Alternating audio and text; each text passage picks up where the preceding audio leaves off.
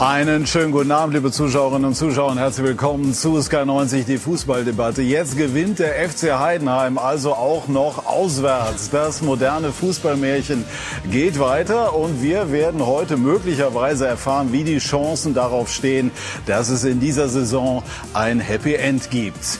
In Dortmund ist die Lage weniger glücklich. Nach dem Champions League Gruppensieg gab es mal wieder einen Dämpfer in der Bundesliga. Und nach dem mageren Unentschieden in Augsburg wächst der Druck auf Trainer Edin Terzic. Das sind unsere Themen.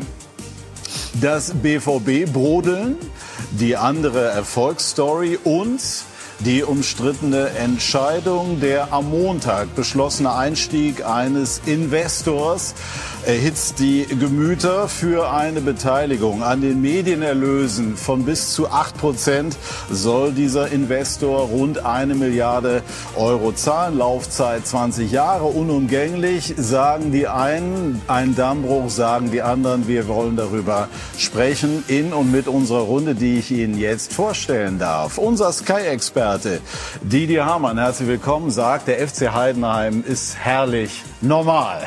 Das kann man, glaube ich, nur unterstützen. Michael Markus von der Bild West sagt, wenn Borussia Dortmund gegen Mainz verlieren sollte, könnte es eng werden für Edin Terzic. Hinge dann sicherlich von der Art und Weise ab. Herzlich willkommen, Michael. Herzlich willkommen an den geschätzten Kollegen Kai Dittmann, der Mann, der für die spektakulären Spiele zuständig ist. Vor einer Woche kommentierte er die Niederlage der Bayern in Frankfurt und gestern sah er viele Chancen aber in Unentschieden in Augsburg. Da hat er für die Konferenz kommentiert. Herzlich willkommen Kai und herzlich willkommen an Holger Sandwald, den Vorstandsvorsitzenden des FC Heidenheim, früher Stürmer dort und heute in der Verantwortung seit 1995 führte also diesen Club. Herzlich willkommen, Herr Sandwald, von der Landesliga in die Bundesliga. Wo ist es denn am schönsten? Also, weil ich es beurteilen kann, natürlich jetzt in der Bundesliga logischerweise. Das macht schon am allermeisten Spaß, aber man muss sagen, dass der Weg dahin über die vielen Jahre auch immer schön war, so viele Aufstiege erleben zu dürfen. Ist äh, schon was Besonderes gewesen. Ne? Haben wahrscheinlich nicht allzu viele äh, können das so nachweisen. Es gab mal Alsenborn in den 60er Jahren, aber die scheiterten dann, glaube ich, am Aufstieg in die Bundesliga. Fritz Walter stand dahinter, aber das nur ein spontaner okay. Einschub. Wie viel Lagerfeuerromantik ist denn in der Bundesliga noch möglich? Ja, wir versuchen schon unsere Werte, für die wir stehen, natürlich aufrechtzuerhalten. Es ist für uns klar, dass wir natürlich äh, uns immer weiterentwickeln müssen, sonst wären wir logischerweise jetzt nicht in die Bundesliga aufgestiegen. Haben uns über die Jahre in die verschiedenen Klassen schon hart äh, durchsetzen müssen, uns das alles erarbeitet, aber immer natürlich unter äh, der Prämisse, dass wir auch für was stehen möchten. Und, und das, das soll auch in der Bundesliga so bleiben. Wir haben gesagt, wenn wir das äh, schaffen, hochzugehen, was ja dann geklappt hat, hochdramatisch in, in der 98., 99. Minute in Regensburg, im letzten Spieltag, ähm, dann wollen wir aber unsere Identität nicht verlieren, dann wollen wir so bleiben, wie wir sind, ohne dass wir sagen, ja, es, es braucht eine Weiterentwicklung. Ich glaube, ähm, dass wir dann schon ja auch für, die Bundesliga belebendes Element sein können, weil wir schon noch ein anderer Verein sind, als die jetzt, die vielleicht schon seit Jahrzehnten dort etabliert sind.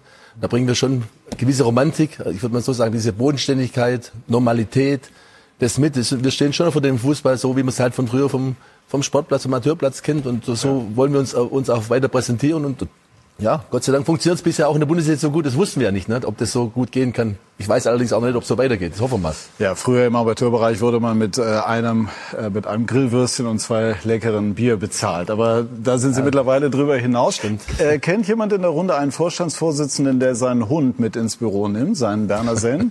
Vermutlich eher nicht. Aki Watzke tendenziell nicht. Aber Holger, San bitte, genau. Aber Holger Sandwald tut das. Jeden Tag? Ja, fast jeden Tag. Aber da gibt es eine Geschichte dazu, die, die muss ich erzählen. Das hat auch einen Hintergrund. Und zwar, ähm, als wir vor ein paar Jahren, äh, ist schon ein paar Tage her, aber also, da war die Ida noch ganz klein, so heißt meine ja. Hündin, äh, wirklich Schwierigkeiten hatten, die Liga zu halten. Zum ersten Mal muss, muss man wirklich hart drum kämpfen. Haben wir hochdramatisch beim Club verloren. Und dann äh, das nächste Heimspiel mussten wir unbedingt gewinnen gegen Fortuna Düsseldorf. Und Fortuna hat damals um, um den Aufstieg gespielt wir mussten gewinnen, um nicht noch wirklich äh, reinzukommen. Und dann habe ich schon gemerkt, die Stimmung im Verein und alles ist nicht ganz gerade die beste. Wir, boah, ich habe gedacht, irgendwas muss ich mir einfallen lassen, dass auch die Mitarbeiter mal irgendwie so Lächeln äh, auf, auf die Lippen haben. Und ja, da war die Kleine noch so groß und die hat mir jeden Tag viel Freude gemacht. Da habe ich gedacht, okay, ich nehme sie einfach mal mit. Äh, und tatsächlich äh, hat, hat die, die Ida, alle Mitarbeiter lächeln auf die Lippen gezaubert und äh, alle waren irgendwie dann positiv drauf und wir haben dann gegen Düsseldorf gewonnen. Und seitdem also insofern ist der Glücksmaskottchen und ab der Zeit geht's aufwärts, da ist auch ein bisschen Aberglaube mit dabei. Also es läuft seither einfach, deshalb nehmen sie weiter mit. Ja, wunderbar. Dann haben wir doch schon mal ein Erfolgsrezept äh, aufgeklärt. Wir wollen nachher ausführlicher darüber sprechen, aber auch aktuell über das, äh, was Julia Nagelsmann gestern geäußert hat im aktuellen Sportstudio in einem sehr offenen, bemerkenswert offenen Gespräch bei Jochen Breyer kamen viele interessante Erkenntnisse äh, bei rum, unter anderem Didi D, dass er gesagt hat, wenn Deutschland Europameister werden sollte, dann würde er mit Didi Hamann Abendessen. Hättest du da Lust drauf? Also wenn der äh, Herr Nagelsmann es schafft, uns zum Europameister zu machen und er sich dann nach dem Europameistertitel noch an die Aussage erinnert, dann lade ich ihn auch gerne ein. Das ist jetzt mal eine Headline. Du machst mich fast sprachlos. Ja. Könnte das ein spannender Abend werden? Das werden wir sehen. Also ich, äh, ich, ich wüsste nicht, warum nicht. Mhm. Gut, also aber ein, spannend, äh, positiv spannend. Ja, vielleicht wäre dann Toni Kroos einer der entscheidenden Leute. Das war also durchaus eine spannende, sehr spannende Aussage gestern, nämlich dass ein Comeback von Toni Kroos, so musste man die Aussagen von Nagelsmann interpretieren, Michael, im Bereich des Möglichen liegt. Wäre das sinnvoll? Das ist die eine Frage. Ich glaube, äh, erstmal ist der für mich extrem erfrischend, Nagelsmann, ob mit oder ohne seine Freundin auf der Tribüne. Ich finde das äh, wenig gequält, sehr offen und sehr ehrlich, wie auch gestern. Der Kollege Breyer hat das natürlich sehr gut gemacht und hat ihm vielleicht ein bisschen mehr entlockt. Ähm, wenn am Ende das Leistungsprinzip, und das sollte nun immer zugrunde liegen, Toni Kroos als einen der besten Spieler auf der Position, wo er benötigt wird, auswirft aus dem Datensatz, dann muss er das machen, natürlich. Es geht darum, eine Heim-EM möglichst erfolgreich zu bestreiten. Und wenn das Toni Kroos ist, dann ist das Toni Kroos. Mhm. Ich persönlich habe da vielleicht eine andere Meinung. Ich bin auch kein großer Kimmich-Fan zum Beispiel. Ja, ich finde das Lass uns ruhig bei Kroos okay, bleiben. Mhm. Ich finde so Rückholaktionen haben halt selten in der Vergangenheit so richtig gefruchtet. Ne? Mhm. Auch bei Transfers in Dortmund haben wir da auch viele von gehabt in der Vergangenheit. Das kann mal gut gehen, aber oft geht es eben nicht gut. Und dann sind die Diskussionen, die sowas begleiten, auch bei so einem Turnier dann vielleicht am Ende noch mehr Störfaktor, mhm. als sie was bringen. Aber erstmal finde ich, finde ich gut, dass es keine Grenzen beim Denken gibt völlig offen und das hat er gestern demonstriert, wie ich finde. Absolut. Was ging dir durch den Sinn, Kai, als du gehört hast, dass Toni Kroos in das ohnehin nicht unterbevölkerte deutsche Mittelfeld vor allem so rund um die Acht zurückkehren soll? Ja, könnte, könnte, nicht soll. Ich habe mich erschrocken. Ich sag's ja, weil ja, natürlich, weil wir haben äh, unglaublich viel Potenzial in Deutschland im zentralen Mittelfeld und ich hatte so ein bisschen die Hoffnung gehabt, dass du hast das gerade gesagt, Julian Nagelsmann, diese Offenheit, diese Frische, dieses nach vorne gehen, das habe ich mir so fürs Mittelfeld gewünscht. Und dann habe ich mir Toni Kroos davor vorgestellt. Bei wirklich allem Respekt. Ja, der ist Weltmeister geworden, hat den richtigen Zeitpunkt, wie ich auch finde, äh, gefunden, um zurückzutreten. Aber dann hast du wieder einen mit super Pässen und der 93 Prozent Quote, wo die Leute wieder das Lineal rausholen und gucken, wie viel ist denn quer mit dabei und wie viel sind äh, weiter als über drei Meter. Und ich habe so gedacht, hey, wir haben, wir haben Tempo, wir haben Kreativität. Ja, äh, das packen wir ins Mittelfeld, gucken zu, dass wir eine halbwegs stabile Abwehr haben und dann geht es mal richtig schön nach vorne. Das wäre für mich dann einen Schritt wieder zurück. Es sei denn, Toni Kroos, der wird 34,5 sein äh, zum Moment der Europameisterschaft, hat bis dahin nochmal an Tempo aufgenommen. Das war ja der größte Kritikpunkt, den man immer so ihm, mitgegeben hat, dass es eher selbst zu langsam ist und das Spiel mit ihm bei aller Freude mhm. über die Passsicherheit auch zu langsam. Nochmal, da habe ich mich wirklich erschrocken. Ja, ein so ein Ding, was dann auch sofort mitschwingt, natürlich wieder gleiche Agentur, ist da irgendwie, ne, wird da ein bisschen gemagelt, das glaube ich nicht. Ähm, Gut, muss man aber, vielleicht, aber ich gebe muss, dir man, recht, muss man kurz erläutern. Ja, ähm, also Groß und, und Nagelsmann werden von der gleichen Agentur genau. betreut. Ähm, äh, ich gebe dir recht, ich erwarte auch eher was Junges, Frisches, Dynamisches. Aber ich sage ja, wenn am Ende die Leistung zählt und der ist nun mal in dem Augenblick dann der Beste, dann muss er ihn mitnehmen. Und das finde ich, das meine ich, ob der Groß heißt oder ob der Lothar Matthäus heißt oder Didi Hamann. Das sollte am Ende keine Rolle spielen. Ich sage so, wir haben nächstes Jahr eine Heim-EM. Das ist eine große Chance, aber auch eine riesengroße Verpflichtung. Wir müssen schauen, unbedingt alles äh, tun, dass wir äh, eine deutsche Nationalmannschaft haben, die erfolgreichen Fußball spielt. Äh, das war jetzt die letzten Jahre nicht so der Fall. Wenn man die Liste, das Abschneiden auf den letzten Turnieren gesehen hat, dann muss sich alles dem Erfolg unterordnen. Und ob der dann Toni Groß heißt oder wie auch immer, ist mir ehrlich gesagt total egal. Mhm. Äh, man kann über alle Namen nachdenken. Aber eins ist klar, ich finde, Julian Nagelsmann hat die Verpflichtung, ganz klar nach dem auszuwählen, die, die er nominiert, sind die bereit, für Deutschland wirklich ihr Leben auf den Platz zu lassen, alles zu geben? Wenn man die ganze Stimmung im Land nimmt, ne, wir, haben, wir, wir müssen aus, mit, mit dem Fußball vorangehen. 2006 mit Sommermärchen ist das auch gelungen. Da wurde auch viel probiert und viel vorher diskutiert. Aber mhm. die, die dann nominiert, ob die große Namen haben oder kleine Namen haben, ob die viel Erfahrung, wenig Erfahrung, ob die jung oder alt sind, ist mir völlig wurscht. Aber ich will eins sehen, dass die deutsche Nationalmannschaft wieder so auftritt, wie wir es kennen, äh, wie, wie wir dann auch große Erfolge erzielt haben, dass einfach die totale Bereitschaft da ist. Und das hat mir die letzten Jahre, muss ich sagen, total gefehlt. Und mhm. an der Stelle, wenn Toni Groß das herstellen kann, wenn er total Bock drauf hat, wäre super. Und wenn er sagt, na, ich weiß nicht so richtig, dann bitte lass ihn weg.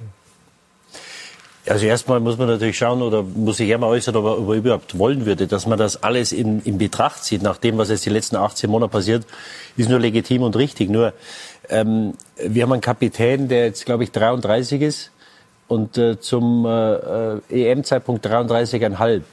Und wenn man sich mal den internationalen Fußball anschaut, die besten Mannschaften sind die Engländer im Moment. Manchester City, Liverpool, Arsenal, französische Nationalmannschaft, die Engländer. Die haben keinen über 30-Jährigen im Mittelfeld. Also es gibt ganz wenige Mannschaften, die Spieler über 30 oder weit über 30 und mit 3, 34 im Fußball bist du weit über 30. Wobei Erfahrung schon auch ein Faktor sein Ja, das ist richtig. So nur, nur, du kannst mit Groß und Gündogan kannst du nicht spielen. Hm. Ja? Also ich habe da eine, meine Meinung zu Gündogan, den hätten sie nie zum Kapitän machen dürfen, weil du dir die, die Option nimmst, mit Wirtz und Musiala zu spielen. Das heißt, da hat Nagelsmann ja gestern so gesagt, der Kapitän sinngemäß wiedergegeben, muss nicht unbedingt gesetzt sein, wenn ich es richtig verstanden habe. Ja, Gut, dann ist die Frage, ob er Kapitän sein sollte, aber das ist ein anderes Thema. Das heißt, du kannst mit Groß und, und, und Gündogan kannst du nicht spielen. Ende. Das, das ist so.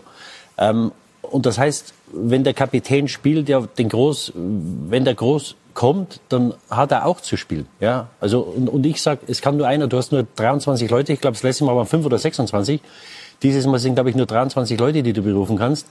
Ähm, für mich kannst du nur einen der beiden mitnehmen. Ich würde lieber einen Groß mitnehmen, wie einen Gündogan, sage ich ganz ehrlich, weil der eine Position spielt, die etwas tiefer ist, wo ich glaube, das fehlende Tempo weniger ins Gewicht fällt, mhm. wie auf einer vorderen oder eine weiter, eine, eine, eine offensiveren Position, wie es möglicherweise bei Gündogan der Fall ist. Aber wenn du den Gündogan zum Kapitän machst, was er jetzt ist, und Nagelsmann hat gesagt, er bleibt das, dann kannst du einen Toni Groß für mich nicht mitnehmen. Die Frage ist ja auch, ob das clever war, zu diesem Zeitpunkt diese Diskussion zu eröffnen, die ja unweigerlich jetzt da ist. Ne? Weil das nächste Spiel ist, glaube ich, wenn ich es richtig im Kopf habe, im März. Im März, ja. So, das ist ein weiter Weg, den man bis dahin gehen kann. Und da kann man durch viele, äh, wie auch immer geartete Kommentare natürlich auch ziemlich viel böses Blut nochmal produzieren. Ähm, weil wie kommt das an bei Gündogan, äh, wenn ich das jetzt da äh, auch bei Kimmich. Gestern, bei Kimmich, so da musst du ja auch gucken, wa was macht das mit der Chemie? Das Ding ist eh labil und fragil gerade, mhm. ne? Aber, aber das ist ein Thema, was, Markus, was man ehrlich, das würde mich jetzt nicht so groß interessieren, weil äh, das sind genau die Spieler, die jetzt in der Vergangenheit auf dem Platz gestanden sind und ob die äh, also wie, wie soll es denn jetzt, das muss, es muss doch besser werden. Schlechter kann es ja gar nicht mehr ja, werden. also wir, wir haben jetzt verloren äh, zu Hause äh, gegen die Türkei. Bei allem Respekt, dann haben wir äh, in, gegen, in Österreich verloren. Also es sind, sind zwei Gegner gegen die deutsche Nationalmannschaft nicht verlieren darf eigentlich, das ist fast schon an sich verboten, äh, gegen solche Länder zu verlieren, äh, aus der Rivalität, aus der Geschichte heraus. Und dass man dann drüber nachdenkt, ob äh, nicht grundsätzlich andere Dinge äh, laufen müssen, finde find ich gut, dass sie es machen. Weil das finde ich auch gut, nur ist das der richtige geben, Zeitpunkt, ne? dass du es halt öffentlich ja. auch machst. So, und äh, wie kommt das an? Also er hat gesagt, dass er, nicht werden, find, also ja, da, da bin ich hundertprozentig dabei. Deswegen habe ich ja gesagt, die Leistung muss am Ende entscheiden, wenn groß es ist. Äh, aber das ist ja gestern auch angeklungen, dass das natürlich vorher kommuniziert worden ist mit den betreffenden Personen. So, davon gehe ich bei der gleichen Agentur sowieso aus. Ähm, äh, und trotz alledem wird das jetzt ja noch einige Wochen und Monate durch alle Gazetten in eurem Programm, bei uns im Blatt, es wird ja hoch und runter diskutiert werden. Ist das förderlich für den deutschen Fußball? Weiß ich nicht. Was ist eure Meinung? Also kurzer Einschub noch. Groß natürlich hochverdienter Meister des Sports, überhaupt gar keine Frage. Zigfacher Champions League-Sieger, Weltmeister, einer der erfolgreichsten, vielleicht der erfolgreichste deutsche Fußballer aller Zeiten. Wir haben das jetzt, hm, ja, einer der erfolgreichsten. Hm? Also vor den Titel der der erfolgreichste. Ja, das ist so. richtig. Ne? So. Ja. Jetzt würde ich aber gerne einmal noch zu Kimmich lenken. Da hat Nagelsmann jetzt gestern mehr oder minder offen das gesagt, was eigentlich immer schon geraunt wurde und wird. Rechter Verteidiger ist möglicherweise die Option. Macht das aus deiner Sicht Sinn oder ist es die einzige Möglichkeit, vielleicht sogar für Kimmich einen Platz unter den ersten elf zu ergattern? Ja, es ist auf jeden Fall die Option, die am, am wenigsten Qualm äh, aufkommen lässt, wenn man äh, sagt, du gehst ins zentrale Mittelfeld, dann Groß und Gündogan ähm, äh, und Goretzka und von mir aus noch Groß mit dazu, dann kann ich mir schon vorstellen, äh, dass es da so ein paar Machtkämpfe gibt, die du nicht brauchst in äh, einem homogenen Gefüge wie einer Mannschaft. Zumal einer Nationalmannschaft nicht. In der Vereinsmannschaft kann man das mit Sicherheit besser machen. Und das andere ist, ich habe tatsächlich, mir ging es mit, mit Philipp Lahm so ähnlich. Ja, ich habe keinen besseren deutschen Rechtsverteidiger im Moment. Und dann habe ich mir so gedacht, bei allem aller Freude über Leute mit mit Ehrgeiz und und äh, einer gewissen Attitüde auch und einem gewissen Anspruch, also wenn es denn das ist, wo ich am besten helfen kann, dann mache ich das gerne. Ja, und das Experiment Kai Havertz Linksverteidiger war ein Experiment. Ich finde, das war jetzt für mich nichts, wo ich sage, das brauche ich noch ein weiteres Mal. Aber Kimmich rechts, da hat er begonnen. Ja, da kann er was, da, da hat er eine Stabilität, da ist er eine verlässliche Größe bei der ganzen Geschichte. Äh, ich würde das genauso nehmen die ganze Nummer. Es sei denn, der sagt eben, das, das gilt ja auch für, was wir bei Groß hatten. Ja, mit, mit, mit Groß ist so, der wird sich nicht äußern und sagen, ich will das machen. Der wird warten, bis ihn irgendjemand versucht zu überreden und dann noch mal eine Nacht drüber schlafen. Das ist doch vollkommen klar. Der geht ja nie nach vorne und sagt, okay, ich, ich würde bereitstehen und wenn er mich nicht will, dann bleibe ich zu Hause. Das äh, würde ich auch an seiner Stelle nicht tun. Und mit Kimmich ist genau dieselbe Geschichte. Also da muss ich ganz ehrlich sagen, wenn wir so viel, und wir haben darüber gesprochen, Anzahl, Quantität und Qualität im Zentrum haben und sie rechts hinten eben einfach nicht haben, ist aber, aber Kai, sagst du, du sagst, äh, der hat da angefangen. Mir, mir wäre das Risiko zu groß. Der hat bei der WM 2018 hat er rechts hinten gespielt, das ging nicht ganz so gut aus für uns.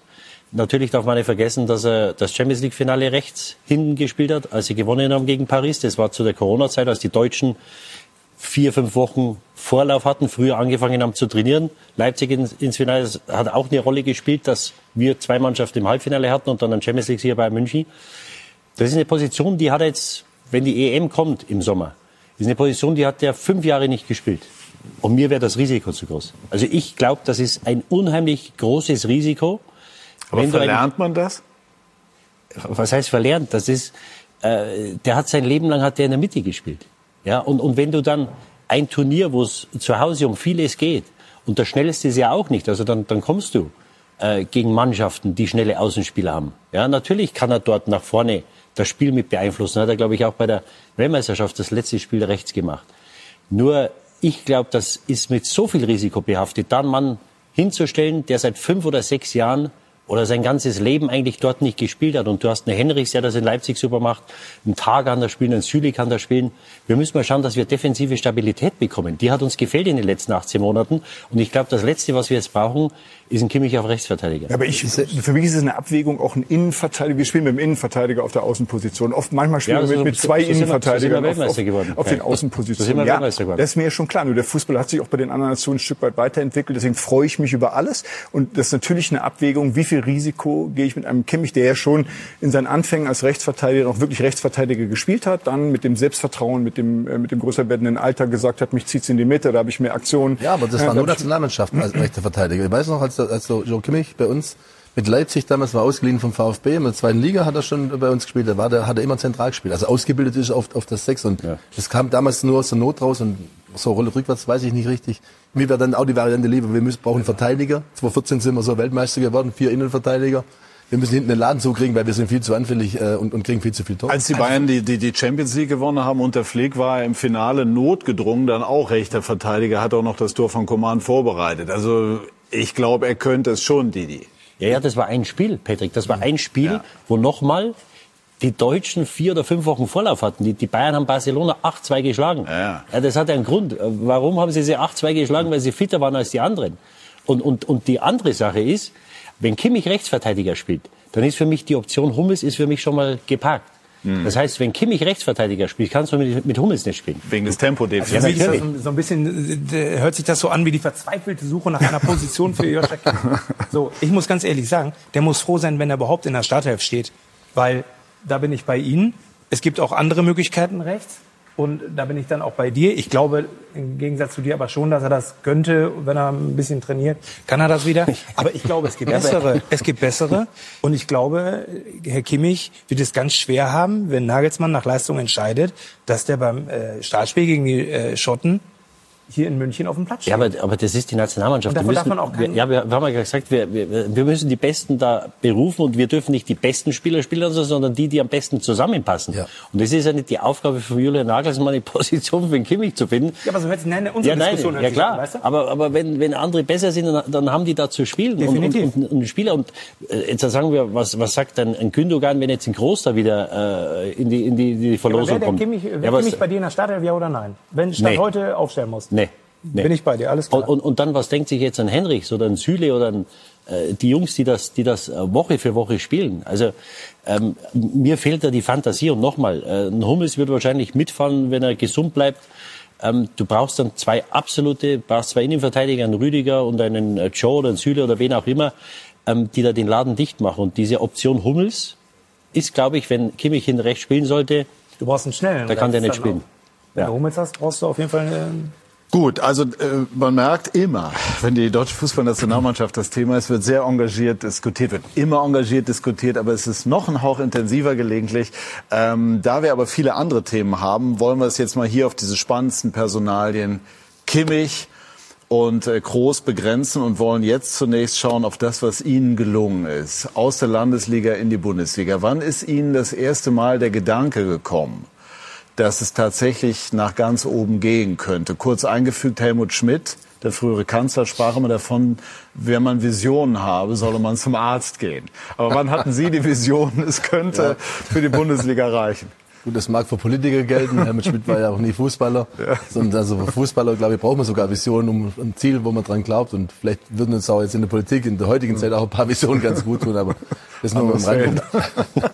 Also, ähm, nee, wir, wir haben, ich in der Landesliga angefangen habe, bei unserem Verein gespielt und dann haben wir halt Schritt für Schritt, als ich das übernommen habe in 27 Jahren, war das Ziel erstmal Oberliga Baden-Württemberg. Mhm. Große Vision, das war auch schon eine Vision. Ja. Ne? Und die haben wir tatsächlich dann äh, uns überlegt, was da für Voraussetzungen notwendig sind, haben uns das Schritt für Schritt erarbeitet. Dann mit Frank schon als Spieler, Frank Schmidt, ja. in, ab der Verbandsliga, ab der Oberliga, dann hat er das Traineramt übernommen, dann sind wir aufgestiegen in Regionalliga, dann haben wir das, die Vision zweite Liga entwickelt und es wurde uns, glaube ich, zum ersten Mal so richtig klar, dass wir es in die Bundesliga schaffen können, als wir in der Relegation gegen Werder Bremen mhm. 2020. War ganz eng. Ganz eng. 0-0 in Bremen. Ja. Hätten wir eigentlich in Führung gehen müssen, haben wir nicht geschafft. Und dann zu Hause 2-2. Mhm.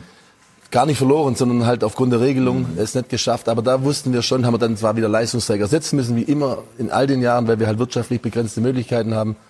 Aber da wurde uns alle im Verein und im Umfeld der ganzen Region klar, hey, in einem optimalen Jahr, wo alles passt, können wir es vielleicht auch mal schaffen. Das, und, und, und seitdem haben wir eigentlich dann richtig dran geglaubt und wussten, wir müssen wieder neu aufbauen, immer wieder halt von vorne anfangen. Aber der Glaube war ab da so richtig zu spüren. Ich bin äh, hängen geblieben in der Vorbereitung an zwei wunderbaren Zahlen. Damals Etat 80.000. Steuerschulden 40.000. Marsch.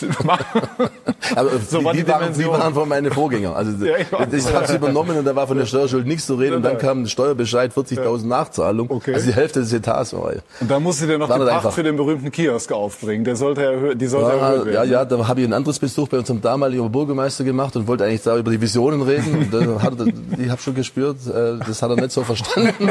Äh, also da habe ich wirklich nur über die Oberliga mit ihm geredet. Und am Schluss sagt er dann, ja, also was man dringend machen soll, wir müssen den, den Kiosk, den wir bewirtschaften, da müssen wir die Pacht erhöhen. Das war dann, äh, ja, nicht ganz so einfacher Start, nennen wir es mal so. Den Kiosk gibt es noch. Ja, ja klar. Und generell ähm, hat jetzt die Fußballwelt verstanden, Vinko Bicanic, Heidenheim kann Bundesliga. Könnte dieser Club vor dem abschließenden Spiel seines ersten Bundesliga-Halbjahrs besser dastehen? Wohl kaum. Heidenheim feiert den ersten Auswärtssieg. Die Mannschaft hat heute alles reingelegt. Ähm, das war das Ziel im Abstiegskampf. Kampf annehmen, kein schönes Spiel machen, Ergebnisse setzen und das haben wir gemacht. Ein 1 zu 0 in Mainz beim direkten Konkurrenten um den Klassenerhalt. Vielleicht kein verdienter Sieg, aber... Am Ende geht es auch nicht um verdient oder nicht verdient. Am Ende haben wir das Spiel gewonnen, ein schweres Spiel. Ein Spiel, das jedem Heidenheimer viel Spaß gemacht haben dürfte. Oder doch nicht jedem? Als Abwehrspieler glaube ich sehr viel Spaß. Als Zuschauer glaube ich hat es gar keinen Spaß gemacht, sich das Spiel heute anzugucken. Ich glaube, es war über 90 Minuten einfach ein, ein Kampf, Abstiegskampf. Und aber das ist mir eigentlich am Ende vollkommen egal. Vor drei Jahrzehnten begann Holger Sandwalds Heidenheimer Funktionärslaufbahn, die mit dem Trainer Frank Schmidt bis in die Bundesliga führte, wo nichts als der reine Abstiegskampf erwartet wurde. Jedes Spiel David gegen Goliath, keine Frage. Wir müssen uns erst da reinarbeiten, aber wir sind auch nicht so eine kleine Mickey Maus, die äh, da keinen Auftrag hat. Der erste FC Heidenheim, dieser so unwahrscheinliche Aufsteiger, dieser Verein für Fußballromantiker belebt sich in dieser seiner ersten Saison in der Belletage des deutschen Fußballs immer wieder selber neu. Das war am dritten Spieltag so nach zwei Auftaktniederlagen beim 2 zu 2 in Dortmund. Nach 0 zu 2 Rückstand. Eigene Dummheit muss man so sagen, die wurde halt bestraft. Ähm, aber diesmal haben wir es dann hingekriegt, dass wir dann auch in der zweiten Hälfte die eigene Dummheit so ein bisschen ausbessern konnten. Es war am zehnten Spieltag so beim 2 zu 0 gegen Stuttgart nach davor drei Liga-Niederlagen in Serie und Pokal aus. Wir haben schon erlebt jetzt in den letzten Wochen, wie schwer es denn auch mal ist, äh, einen Monat zu verkraften ohne Sieg. Deswegen äh, freuen wir uns heute. Und am 14. Spieltag beim 3 zu 2 gegen Darmstadt. Nach drei Spielen mit nur einem Punkt ein ganz wichtiger Sieg. Und war gestern seine Mannschaft erstmals einen Bundesliga-Sieg unmittelbar einen zweiten folgen ließ, gab's für Frank Schmidt. Auch wenn es hier und da vielleicht angebracht gewesen wäre, an seinen Spielern nichts weiter zu kritisieren. Nee, wir haben den ersten Auswärtssieg äh, ähm, in der Bundesliga. Solche Spiele musst du einfach nur gewinnen, das haben wir gemacht und deswegen heute brauchen wir keinen Finger in die Wunde legen. Das mache ich schon oft genug. So können Sie ganz entspannt dem letzten Spiel des Jahres entgegensehen. Das Momentum ist auf unserer Seite. Jetzt haben wir sechs Punkte aus den letzten beiden Spielen geholt. Jetzt haben wir noch ein, ein schönes Heimspiel. Zu Hause sind wir eine Macht und ich glaube, äh, ja, Freiburg hat auch einen riesen Respekt vor uns. Davon kann man wohl ausgehen. Und diesen Respekt hat sich der erste FC Heidenheim verdient. Ja, siehst du. Ja, Sie waren ja selber Stürmer. Wären Sie auch wie Kleindienst gestern noch hingegangen oder hätten Sie generös in früheren Zeiten den Ball über die äh, Linie trudeln lassen? Ich wäre auf alle Fälle hingegangen, weil als Stürmer will man Tore schießen. Und der Tim äh, wusste bestimmt nicht, dass er im Abseits stand und wollte auf Nummer sicher gehen, weil ja. klar, mit dem 2-0 wäre der Deckel drauf gewesen. Und ähm, der, da ging, hat bis sie halt nicht überlegt, dass es dem Picky vielleicht noch ein Tor klaut. Äh, äh, er wollte es einfach reinmachen und das ist auch richtig so. Als Stürmer muss man so denken. Was waren Sie für ein Stürmertyp? Horst Rubisch war so mein Vorbild. 80er Jahre war großes Idol, so wurde ich auch genannt, Horst ja. Rubisch. Ja, Kopfballstark? Ja, ja, ja, das war so meine Stärke, Flanken. Ja. Und dann war ich relativ kopfballstark auf dem Level. Ich habe es bis zur Landesliga nur geschafft als Spieler. Aber Einstellung, Mentalität, das hat bei mir immer gestimmt. Und das versuche ich auch heute noch in unseren Verein reinzutragen. Und insofern, ja, das war mein Spitzname damals. Ich lebe hier in Hamburg. Da fragt man sich, wie machen die das? Die Heidenheimer in die Bundesliga aufzusteigen. Wie geht das? Haben Sie einen Tipp, wie das funktioniert?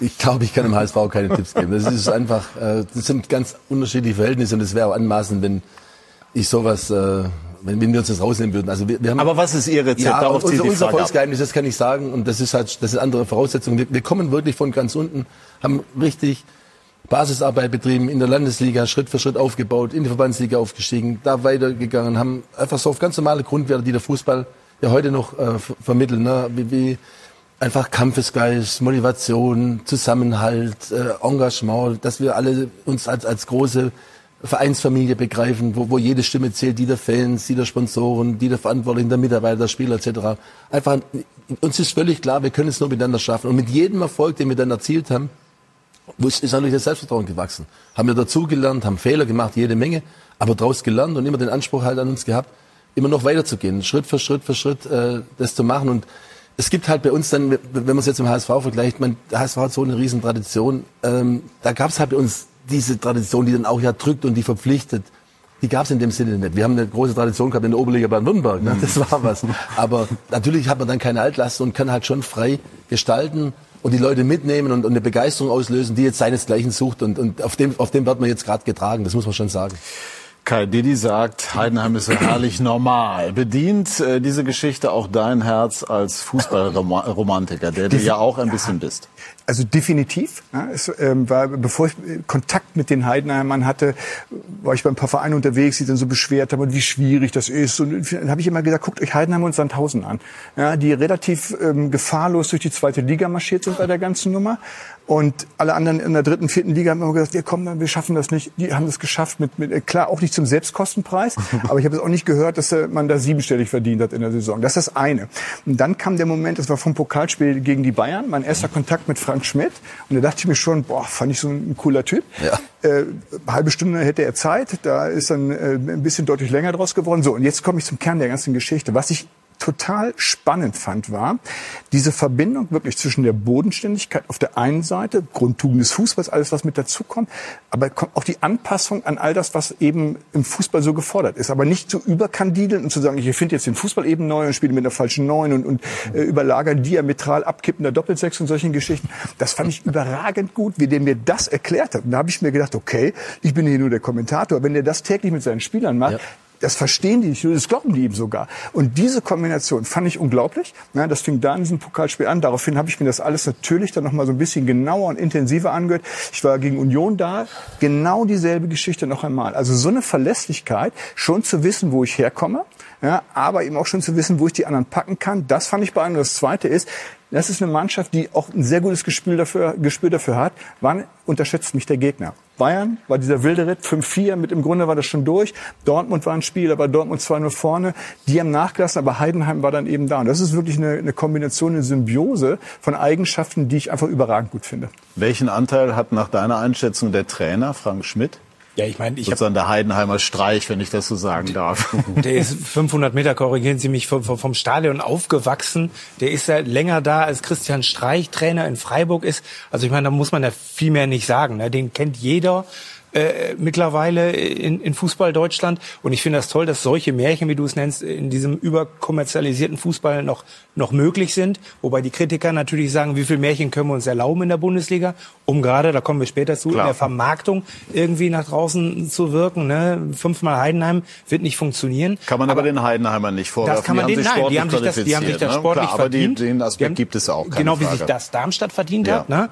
Aber so, aber am Ende ist das natürlich ist was Tolles. Und wenn die dann Dortmund kam gerade zur Sprache, wir haben vorhin schon drüber geredet, in Dortmund 80.000 Leute den den ersten Heimdämpfer des Jahres verpassen, dann ist das dann ist das eine Nummer. Vielleicht klar. direkt ergänzen, weil das ist mir wirklich wichtig. Das, das kann man so ganz klar sagen. Ohne Frank hätten wir das niemals geschafft als als Verein. Also muss ich das schon vorstellen. Ich habe in der Landesliga angefangen, habe drei Jahre gebraucht in die Verbandsliga zu kommen und dann fünf Jahre in der Verbandsliga gespielt. In Mochenwangen, in Ofterdingen und so weiter. Also Namen, die nicht unbedingt Kennen jeder kennt. also, also, das überrascht mich, ne? also Respekt. Äh, dann habe ich, ist es uns gelungen, denn Frank, der aus Heidenheim, in Heidenheim geboren ist, 500 Meter weg, aufgewachsen ist in Gingen, ja. aber ja, bis, aber auch nur ein paar Kilometer, ihn dann zu, zu, zu bewegen, mit Visionen übrigens, also äh, ihm erklärt, was wir vorhaben. Aber Sie kannten den Ausspruch von Schmidt, oder? Der wird ihm zugehört. Den habe ich nicht gekannt, aber ja, ja. okay.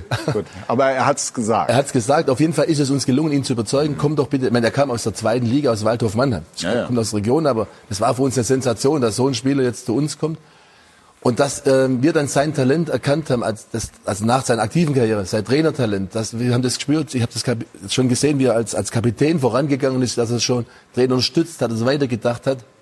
Da muss man sagen, das war einerseits schon gut, dass es uns gelungen ist, aber auf der anderen Seite haben wir einfach auch unendliches Glück, dass so ein Mensch, so ein, so ein unglaublicher Trainer einfach aus Heidenheim kommt. Ich meine, deshalb kann man es auch nicht einfach so übertragen. Und wir danken jeden Tag dem lieben Gott, dass, es, dass er uns ihn geschenkt hat und, und dass es halt, das wär, ist einfach nur mit ihm so möglich gewesen. Sie kriegen also, eine Auszeichnung jetzt von Heidenheim, glaube ich, ne? Den silbernen Ring war das nicht oder, oder goldenen Ring? Den Ehrenring haben wir ja, bekommen. Jetzt, jetzt haben, am, aber würden Sie den Oberbürgermeister in meinem Namen fragen, warum erst jetzt? Weil das hätte man ja schon vorher erkennen können, finde ich. Die haben es im Sommer entschieden, als wir in die Bundesliga aufgestiegen sind. Es hat es nur ein bisschen gebraucht. Ich fand, Sie hatten es vorher schon verdient. Aber bis wir den Termin gefunden haben. Dankeschön. Sind Sie Freunde, Frank Schmidt und Sie? Ja, und, und natürlich, 100 Prozent Freunde. Also das, das geht ja gar nicht anders über, über die ganze Jahre. Man, er ist jetzt seit 20 Jahren hier im Verein, angefangen als Spieler und ja. also wenn man über 20 Jahre von der Landes, also Verbandsliga ja. kam er, bis jetzt in die Bundesliga, jetzt können wir da auch noch mithalten. Wir stehen jetzt aktuell auf dem Nichtabstiegsplatz. Also habe ich auch nicht so gewusst, dass ihm das auch noch gelingt. Ne? Was wäre denn, wenn jetzt... Ähm, In der Formtabelle sind sie aktuell Fünfter, Dortmund 16. Ja, hoffentlich bleibt so. Das ja, ja. ja. Bevor, bevor das Moment auch ewig soll sein. Jetzt mal angenommen, äh, es würde was ganz Großes anklopfen bei Frank Schmidt. Also jetzt mit Augenzwinkern Real Madrid. Würden Sie ihm dann den Weg ebnen oder glauben Sie und wollen Sie und werden Sie dafür sorgen, dass Frank Schmidt sein gesamtes berufliches Leben beim FC Heidenheim verbringt? Ich habe das immer wieder betont, ob der Frank morgen äh, noch bei uns arbeitet oder die nächsten zehn Jahre bei uns arbeitet, entscheidet nur er selbst. Das, wenn, wenn der morgen kommt und sagt, ich möchte was anderes machen, wir können doch so einen Mann, der das für uns geleistet hat, nicht mal ansatzweise Steine in den Weg legen.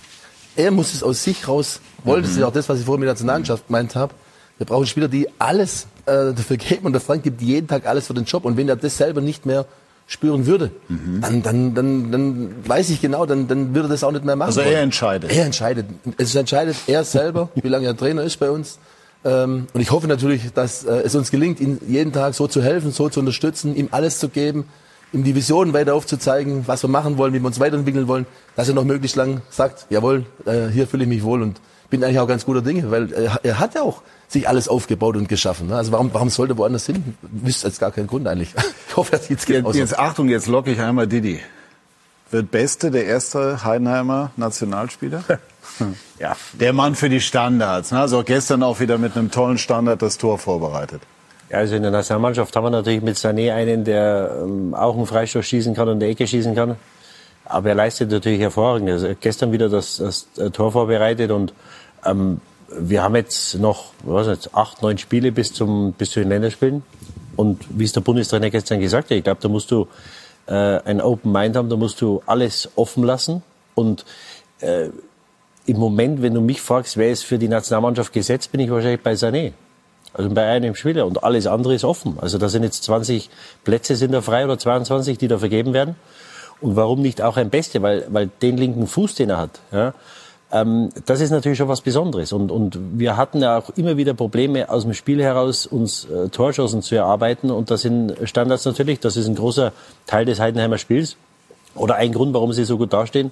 Und da hat er natürlich großen Anteil dran. Herr Sandwald, zwei Sachen noch, weil wir noch viele andere spannende Themen haben. Erstens, der FC Heidenheim ist ja nicht nur der Club der Stadt, sondern auch eine Region, eine Region, die, die vom Mittelstand geprägt ist, von harter Arbeit. Wie spiegelt sich das in Ihrem Verein wieder? Ja, wir, wir, wir stehen für die Region. Wir handeln und führen unseren Verein genau nach diesen Grundsätzen. Einfach ehrliche Arbeit, fleißig, man kann sich aufeinander verlassen, wir geben nie auf. Ne? Einfach die, die Mentalität, die, die, wir, die, die wir mitbringen. Und das schafft der Frank der Kinderregion ist so wie, wie wir alle. Ne? Wir sind ja keine zugekaufte Manager. Oder wir haben das einfach aus unserer Kraft raus, mit der Kraft der Region entwickelt. Und, und weil wir die Sprache der Region sprechen, deshalb kommt das auch so gut an und deshalb ist gerade auch so eine riesengroße Begeisterung und Euphorie da. Und dann, dann das überträgt sich dann auch auf die Spieler, die zu uns kommen. Und Niki Best ist ein, ein super Beispiel. Also wenn es nach mir geht, wenn ich das sagen darf, ich würde ihn auf jeden Fall mitnehmen. ja? 100 Prozent. Also weil der Niki, äh, seine Standards, die sind, die sind eine so unglaubliche Waffe und man kann einfach auch Fußballspiele gewinnen, indem man hinten mal zumacht, so wie gestern. Und äh, dann, dann reicht vielleicht auch schon ein Standard. Man muss ja nicht jeden Gegner schwindlig spielen. Also wofür die abgesehen davon kann auch richtig wofür Fußball die Nationalmannschaft nicht bekannt ist, aber dass er hinten zumacht. ja, aber früher haben wir das, ja. immerhin früher haben wir immer, haben wir so ja, auch Titel geholt, absolut, oder? Also absolut. Da, da muss man sich nicht dafür ne? entschuldigen. Ich glaube, du hast in, in Wembley 01 äh, geschossen damals und so ging es auch aus, oder? Wenn und 2002 war auch das Turnier der Standards, ne? Hinten ordentlich ja, gestanden, aber wir, wir, damit wir nicht ja. abschweifen. Also, also 1 gewonnen und äh, ja eins, eins kann reichen. Also mhm. und, und mit, mit, auch gestern wieder, der Niki macht, der bringt den Freistoß rein. Ja. Also Sie würden ihn mitnehmen? Ja, 100 Prozent. Ja, gut, klare Aussage, wunderbar. Lass uns mit einer Anekdote... Ich würde den Kleinwitz nachdenken, wenn es natürlich geht, ne? weil du brauchst auch einen, der es verwerten kann. Also ja, auch das ist ein Mittel. Ne? Ja. Er ist ein Mittelstürmer.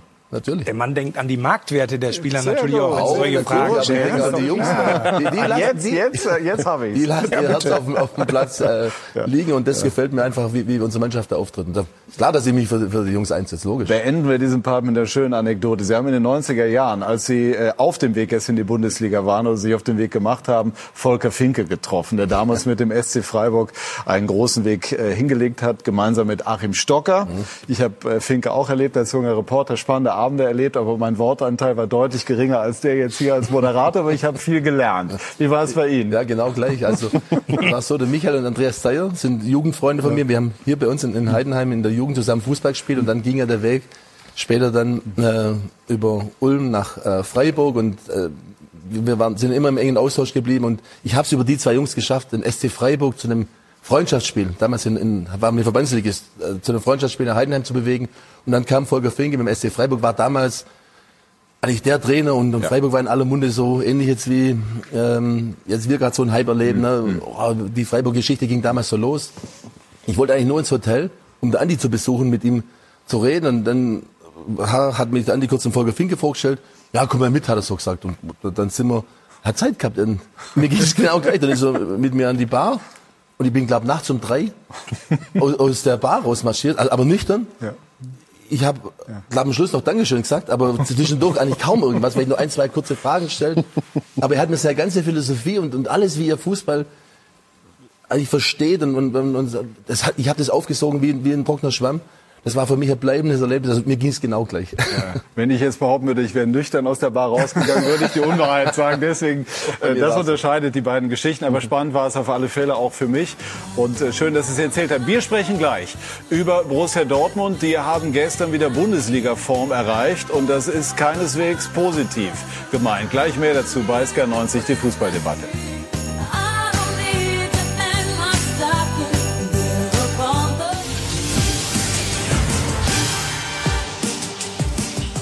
Wir sind zurück bei SK90, die Fußballdebatte und sprechen jetzt über Borussia Dortmund. Die Borussen top in der Champions League, Gruppensieg äh, in der vergangenen Woche eingefahren. Aber in der Bundesliga bleibt man hinter den eigenen Ansprüchen weiterhin zurück. Gestern auch in Augsburg und Kai Dittmann sitzt nicht nur neben mir, sondern hat viel gearbeitet an diesem Wochenende und diese Partie kurz zusammengefasst.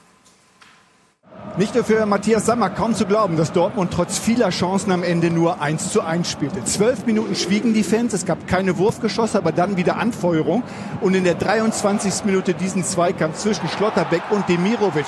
Der Augsburger ist unterwegs, macht das Tor, es wurde lange diskutiert, eine Minute in der Review Area überprüft. Am Ende stand der Treffer, Augsburg war in Führung. Dortmund wehrte sich mit viel Offensive und vielen Abschlüssen. In der 35. Minute war es eine Kombination über Reus, Füllkrug und Daniel Mahlen, die das 1 zu 1 brachte. Die Vorarbeit von Füllkrug mit der Hacke durch die Beine von Udo Kai Malens fünfter Saisontreffer. Dann war Pause am Ende 43 Torschüsse in dieser spektakulären Partie. Füllkrug kurz vor dem Ende Sensationstat von Damen 1-1 zwischen Augsburg und Dortmund. Der BVB konnte nur eins der letzten sieben Bundesliga-Duelle für sich entscheiden. Tja, Kai, wenn man das jetzt in den größeren Zusammenhang einordnet, sagt man natürlich, das reicht nicht. Auf der anderen Seite, wenn man das Spiel sieht, muss man sagen, der BVB hat halt auch viele Chancen liegen lassen. Welchen Vorwurf würdest du Borussia Dortmund sportlich machen gestern? Gestern kann ich Ihnen keinen äh, Vorwurf machen. Das Einzige ist, dass Sie, äh, Sie alle den falschen Torwart drin hatten, ne? weil äh, Damen natürlich ein paar gehalten hat. Es gab zwei Situationen. Ähm, das eine war, äh, Bamba ist ein ganz junger, äh, der, der gestern reinkam, der das leere Tor übersehen hatte. Der hätte was machen können. Dann Füllkrug, der Kopfball da aus 14 Metern, zu unplatziert. Da war auch das Tor leer, weil, weil, weil der Torwart raus war. Da ist es dann tatsächlich nur die Chancenverwertung. Das Blöde aus Dortmunder Sicht, für die ist halt, das passt so wunderbar in die Gemengelage von außen, dass du eben sagst, gewinnen nicht mal in Augsburg. Ja, du gewinnst die Gruppe, ja, da haben sie ja äußerlich überragt, aber ich finde ja, wir haben lange darüber diskutiert, das, hat, das war die ausgeglichenste Champions League Gruppe überhaupt, ja, wo mhm. du am letzten Spieltag noch Erster und Vierter, also äh, einige noch Zweiter und Vierter werden konnten, so rum. Also bis zum Schluss spannend. Da musst du dich erstmal durchsetzen, das ist eben super, aber tatsächlich nur ein Sieg aus den letzten sieben Bundesligaspielen.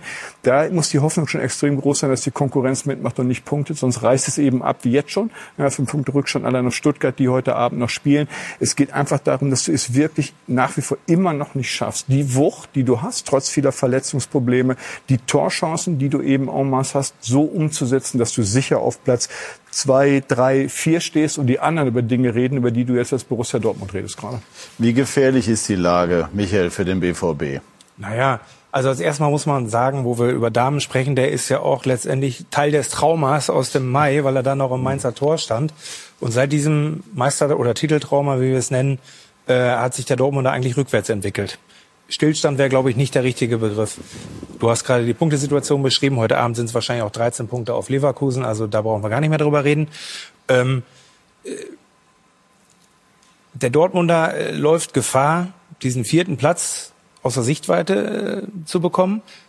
Beruhigt sich noch mit dem Szenario, dass ob der neuen Modalitäten der fünfte Platz äh, erreichen könnte zur Qualifikation. Fakt ist, das Geld, weil letztes, nächstes Jahr werden 20 Millionen mehr in etwa ausgeschüttet in diesem neuen Champions League Modus, benötigt der BVB ganz dringend, ja, weil sie leiden schon noch unter Corona.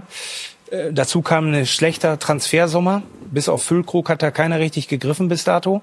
Und ähm, in dieser gesamten Gemengelage muss man einfach sagen, Dortmund ist in der Bundesliga kein Top-Team mehr. Mhm. Ich meine, du hast von den letzten zehn Spielen gegen Bayern neun verloren, du hast von den letzten sechs Spielen gegen Leipzig fünf verloren, du hast dreimal nicht gegen Stuttgart gewonnen. Einzig deine Bilanz gegen Leverkusen ist okay. Ähm, Langzeitbetrachtung, ja. Ähm, du hast in Marktwerten plötzlich eine halbe Milliarde knapp auf Bayern Rückstand. Du hast 120 auf Leverkusen, 50 auf RB. Das heißt, dieses äh, Bild vom zweiten Leuchtturm, was du mal selber entworfen hast, da ist sehr oft jetzt Stromausfall in diesem Leuchtturm. Das ist momentan, stand jetzt nicht der zweite Bundesliga-Leuchtturm. Das muss man einfach so anerkennen. Und das große Problem ist dieser paradoxe Leistungsunterschied international, national. Und dafür haben sie selber auch keine richtige Erklärung. Und das ist so ein bisschen das, was mich besorgt. Ähm, wie willst du analysieren, wenn ich dieses, dieses Kernproblem einfach noch nicht durchdrungen habe nach so vielen Spieltagen? Könnte ne? es sein, dass die Stars nur auf der großen Bühne richtig das wollen? Das wäre traurig, wenn das nur so ist, wo du letztes Jahr mehr oder weniger schon anderthalb Hände und einen halben Fuß an der Schale dran hattest. Mhm. Also eigentlich darf das nicht sein. Du hast, ähm, oder ich habe dich sagen lassen sozusagen bei der Vorstellung, dass der Druck auf Terzic da ist und dass es für ihn eng werden könnte für den Fall einer Niederlage gegen Mainz. Wie, ja. wie schätzt du diese Situation ein? Also grundsätzlich, ich denke, Terzic wird sich genauso ins nächste Jahr retten, wie die Ampelregierung das gerade gemacht hat. Ähm, wir haben heute so das große Bild. Aber, ja, wollen wir doch auch. Ja, ja absolut. Aber ähm, Natürlich, wenn der zu Hause, dieses ist aber auch ein ziemlicher Spaßvogel bei der DFL, der sich dieses letzte Weihnachtsspiel für den BVB ausgedacht hat, nochmal dieses Trauma-Duell rauszuholen, muss man auch mal eben kurz erwähnen. Sollten die das natürlich deutlich verlieren, dann wird's da äh, Mittwoch, Donnerstag, glaube ich, ziemlich unschöne Analyse für Herrn Terzic geben und da halte ich dann für nichts ausgeschlossen. Soll ich einmal, ah. erreicht eher die Ampel das Ende der Legislaturperiode oder Terzic das Ende der Saison? Ich wünsche es beiden, aber ich würde es, ich würde es nicht das unterschreiben. Ich würde, ich würde es nicht unterschreiben. ähm, nein, natürlich ist für Dortmund elementar wichtig, dass du dich für die Champions League qualifizierst. Schaffst du das nicht, musst du am Ende vielleicht Geld aufnehmen. Willst du das? Nein.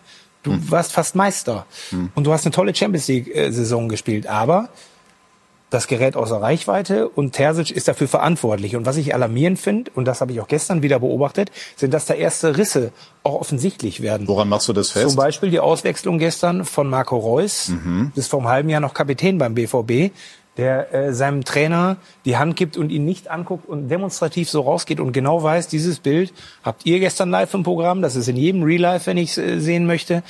Das ist kein gutes Zeichen. Ich und glaub, das wir muss er wissen. Vorbereitet. Ihr habt das vorbereitet, Mensch. Ich hoffe. Also wir, wir dazu müssen kommen, es haben. Dazu kommen äh, Aussagen. Da ist es. So, guck demonstrativ weg. Also ich glaube, das ist keine äh, reingegeisterte Interpretation von mir, sondern das war so.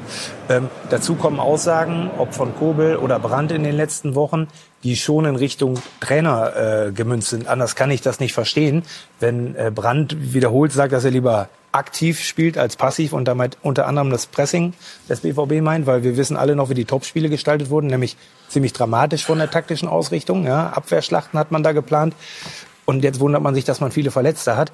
Ähm, auch Kobel, der sich damit Aussagen hervortut. Also worauf ich hinaus will, für mich sind da erste Risse sichtbar zwischen Mannschaft und Trainer und so geht oft sowas los, wenn dann hinterher eine Scheidung ähm, vonstatten geht, genau. Ja. Didi, wie würdest du das interpretieren, was wir eben gesehen haben, dieses Bild der Auswechslung von Reus? Nicht gut. Nicht gut.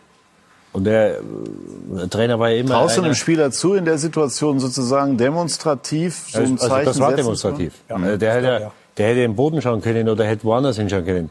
Aber er hat demonstrativ, demonstrativ in die andere Richtung geschaut. Also das, der wusste schon, was er macht. Ja, und ähm, Terzic hat ihn ja immer geschützt und gestützt und hat äh, ihn als Kapitän behalten. Und also das finde ich schon. Äh er hat wegen Terzic, genau wie Hummels, den ich jetzt da nur an der Seite erwähne, haben die eine Vertragsverlängerung ja. nochmal bekommen, ja, wo man auch fragen kann, musste das sein? Mhm. Die ja. ersten Spieler haben sie das absolut gerechtfertigt. Mhm. Hummels eigentlich finde ich bis jeden fast die ganze Saison. Die gerät schon mal außen vor, die kann halt einfach passieren. Ja. Ähm, Aber mit so einer Aktion, das hat auch was mit, mit, mit Wertschätzung dem Trainer ja, und, und, ja, und, und, und mit Respekt. Und, Genau. und, und wenn ich dann höre, dass, dass, auch, ne? dass der Brand sagt, er kann, er will so spielen oder so spielen, äh, die sollen mal Leistung bringen, dann können sie auch eine Meinung haben. Ja, Brandt hat eine- hat aber schon Leistung viel gebracht. Ja, aber- ja, wo, wo hat er den, konstant Leist, ja, wo hat er den Leistung gebracht? Der hat mal drei gute Spiele, dann sagt er er ist wieder das, das verkannte Genie und dann siehst du wieder sechs Wochen nicht. Das ist doch genau, der Brand ist doch der, der Prototyp des Problems des, von Borussia Dortmund. Wenn es läuft, sind sie wunderbar, können sie alle Fußball spielen, aber das können wir alle. Und wenn es nicht läuft, dann brauchst du halt die Typen, die vorangehen. Und äh, wenn ich dann sehe, dass der ehemalige Kapitän und einer, der immer noch großes Gewicht hat und auch eine ordentliche Vorrunde gespielt hat jetzt, der Marco Reus sowas macht, dann habe ich dafür auch kein Verständnis. Und machst ich, mir war klar, dass dieses Jahr so schwer wird nach diesem Trauma gegen Mainz, weil da hat jeder gedacht, die Meister, sind sie nicht geworden. Das heißt, psychologisch war klar, dass das eine schwere Saison wird. Und sie haben sich die ersten acht, neun, zehn Spiele, haben sie sich was aufgebaut. Da haben sie nicht gut gespielt, aber haben die Spiele gewonnen. Und das ist alles, da haben sie sich Schritt für Schritt was aufgebaut. Und ich dachte mir, nach neun oder zehn Spielen, dachte ich mir, ja, vielleicht ist doch wieder ein bisschen mehr möglich. ja, aber so viel aufgebaut Da- haben sie ja, nicht. doch, sie doch, haben doch. Bochum unentschieden gespielt, sie haben Ja, aber, aber, aber das natürlich die Leverkusen Da würde ich gerne einmal alles. Herrn Sandwald hören. Wie, welchen Eindruck hatten Sie von Dortmund? Das war ja erstmal, denke ich mal, ein großes Erlebnis, ne, dort äh, zu spielen. Und, und ähm, wie haben Sie den BVB erlebt an diesem Abend? War es, also 100 Prozent, das ist schon was ganz Großes in Dortmund spielen zu dürfen. mein Eindruck war der, dass ähm, Dortmund relativ schnell und auch relativ einfach 1-2-0 geführt hat, müssen eigentlich das 3-0 vor der Pause machen. Und dann haben sie sich vielleicht einen Tick zu sicher gefühlt, die dachten, das Spiel wäre durch. Und, und das war ja auch ganz am Anfang der Saison. Und da haben wir in Wolfsburg verloren, zu Hause gegen Hoffenheim verloren. Das war dann unser drittes Spiel. Das sah so aus, als wenn wir wirklich äh, eine Schießbude wären. Und ähm, dann haben sie uns, glaube ich, ein bisschen unterschätzt. Und Da kam das, was Kai eben gesagt hat. Ihr, mer ihr wusstet, wann ist ja, der wir haben, Moment wir haben dann gewusst, also wir, zuzustechen. ne? das ist wieder der Frank, ne, dann jetzt alles rein, wir gehen jetzt da mutig raus und, und überraschen sie ein Stück weit. Und dann ist es natürlich schon schwierig, wenn man mal den Faden verloren hat, zurückzukommen. Wir hätten sogar gewinnen können. Aber ich glaube, das hat damit zu tun gehabt, hätten die das konzentriert durchgezogen, Ja. dann, dann hätten wir da wahrscheinlich auch Schwierigkeiten gehabt, einen Punkt mitzunehmen. Aber darf ich trotzdem Ja. den, den, den Satz, weil ich ein bisschen andere Meinung habe ähm, zu, zu Terzic und auch zum BVB. Wir sollten eins nicht vergessen, nämlich Schauen wir mal zurück, äh, letzte Saison, die Punktzahl, ähm, ich weiß nicht, ob das jedem so bewusst ist, zu, zu, zum jetzigen Zeitpunkt, nach 15 Spieltagen, ist Ja. fast die gleiche wie letzte Saison. Ich mach, äh, würde jetzt jede Wette annehmen, die schlagen Mainz, auch schon aus Ja. unserem Interesse raus, also bin überzeugt davon, BVB und nächste Woche. Und wenn, wenn die Mainz schlagen, haben die, haben, haben die wirklich, sind die auf dem gleichen Level wie letztes Jahr. Die haben eine Ja. starke Rückrunde gespielt und in der Champions League, in dieser unglaublichen Gruppe, sind sie als Gruppenerster weitergekommen. Deshalb würde ich sagen, okay, so eine Szene ist nicht schön, aber ich denke sowas, ich bin halt Freund davon, kann man aufarbeiten, kann man miteinander klären, kann man besprechen. Und warum soll BVB nicht auch wieder so eine tolle Rückrunde spielen wie letzte Saison? Das kann ich Ihnen sagen. ja, weil, weil die Kaderqualität ganz offensichtlich äh, nicht für so eine Rückrunde geschaffen ist, ja. Und das jetzt zu vergleichen, das nenne ich einfach das BVB-Placebo, ja, weil die letzte Hinrunde ist unter Horror-Hinrunde abgelegt worden am Ende, weil du dir da nämlich den Titel eigentlich schon versa äh, ver versautbeutelt hast, den du hinter dann plötzlich wieder vor Augen hattest, weil Bayern so durchgehangen ist. Aber in diesem Jahr haben wir mit Stuttgart, haben wir mit Leverkusen, haben wir mit Bayern, haben wir mit RB, haben wir Mannschaften, da ist ein anderer Puffer jetzt dazwischen. Auf den Titel vielleicht, und ja. selbst wenn die eine Rückrunde spielen, dann garantieren eine gute Rückrunde wieder äh, spielen, was ich hoffe, dann äh, sichern sich die Champions League, aber mehr ja sowieso nicht. Und von Aber das daher, ist- das meinte ich ja mit Rückwärtsentwicklung.